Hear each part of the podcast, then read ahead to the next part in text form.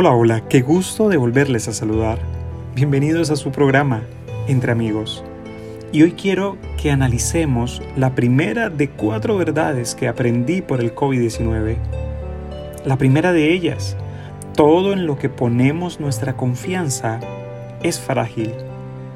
La salud es algo que muchos de nosotros damos por sentado, pero todos estamos a tan solo una visita al médico para la devastación.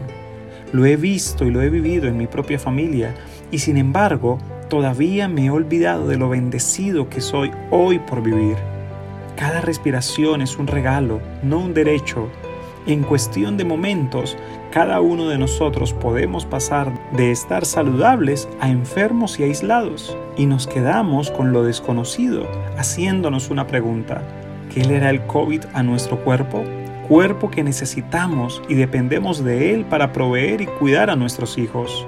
Esto me recuerda a poder analizar con mayor detenimiento en dónde está puesta mi confianza.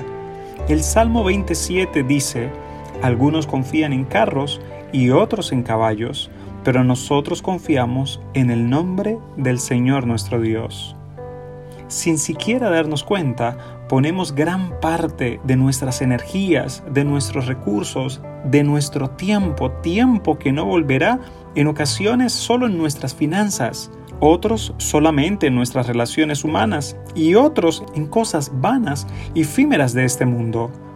Pero Dios es el dador de todas las cosas, es quien merece nuestra atención. Cada vez que experimentamos sufrimiento en nuestra vida, debe llamar nuestra atención a aquel que nunca nos falla y nos guía a través de él. Aprendamos hoy a entender en qué o en quién estamos colocando nuestra confianza y cómo utilizo el tiempo que Dios me regala cada día para vivir. Te invito a compartir tiempo con tus hijos, con tu esposo o esposa, a llamar a tus amigos y a estar atento a tus seres queridos.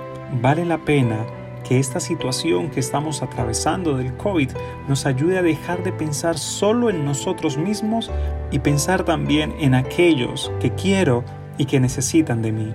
Que nuestro Dios poderoso y lleno de amor te cuide y te bendiga. Se despide tu amigo Darwin González.